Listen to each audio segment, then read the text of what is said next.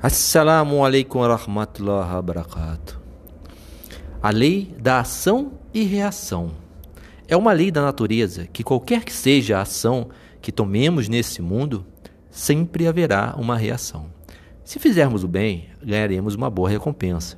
Se fizermos o mal, deveremos esperar um resultado ruim. O que você planta, então você colhe. É um dito popular muito conhecido entre as pessoas. Deus, no Alcorão Sagrado, também nos diz e guia sobre esse assunto. Deus diz: se você faz o bem, faz o bem a si mesmo. Se você pratica o mal, pratica o mal para si mesmo. Um dos companheiros do santo profeta gostava muito desse versículo. Ele costumava recitar em voz alta repetidas vezes, onde quer que fosse. Um dia, uma mulher não muçulmana ouviu essa frase e quis provar que ele estava errado e assim torná-lo impopular entre o seu próprio povo. Ela pensou em uma maneira de como conspirar contra ele. Ela então preparou alguns doces misturados com veneno e os enviou para ele como um presente.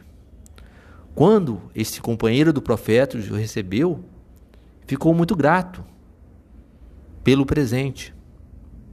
E nesse mesmo momento, ele estava de passagem, estava de viagem e guardou os doces para levar na viagem.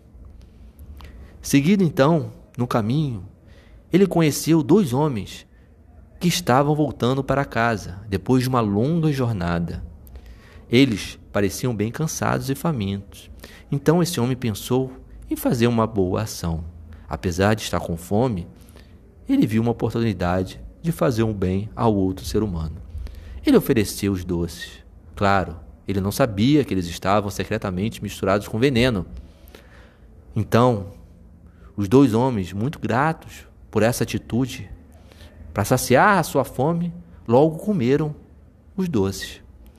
E de imediato eles desabaram e morreram. Quando a notícia da morte desses rapazes, chegou até a cidade de Medina, onde profeta, santo profeta residia, o homem foi preso. Ele foi trazido então à frente do profeta e relatou tudo o que realmente havia acontecido.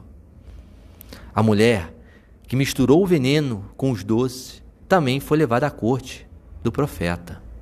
Ela ficou surpresa ao ver os dois corpos dos viajantes estendidos no chão.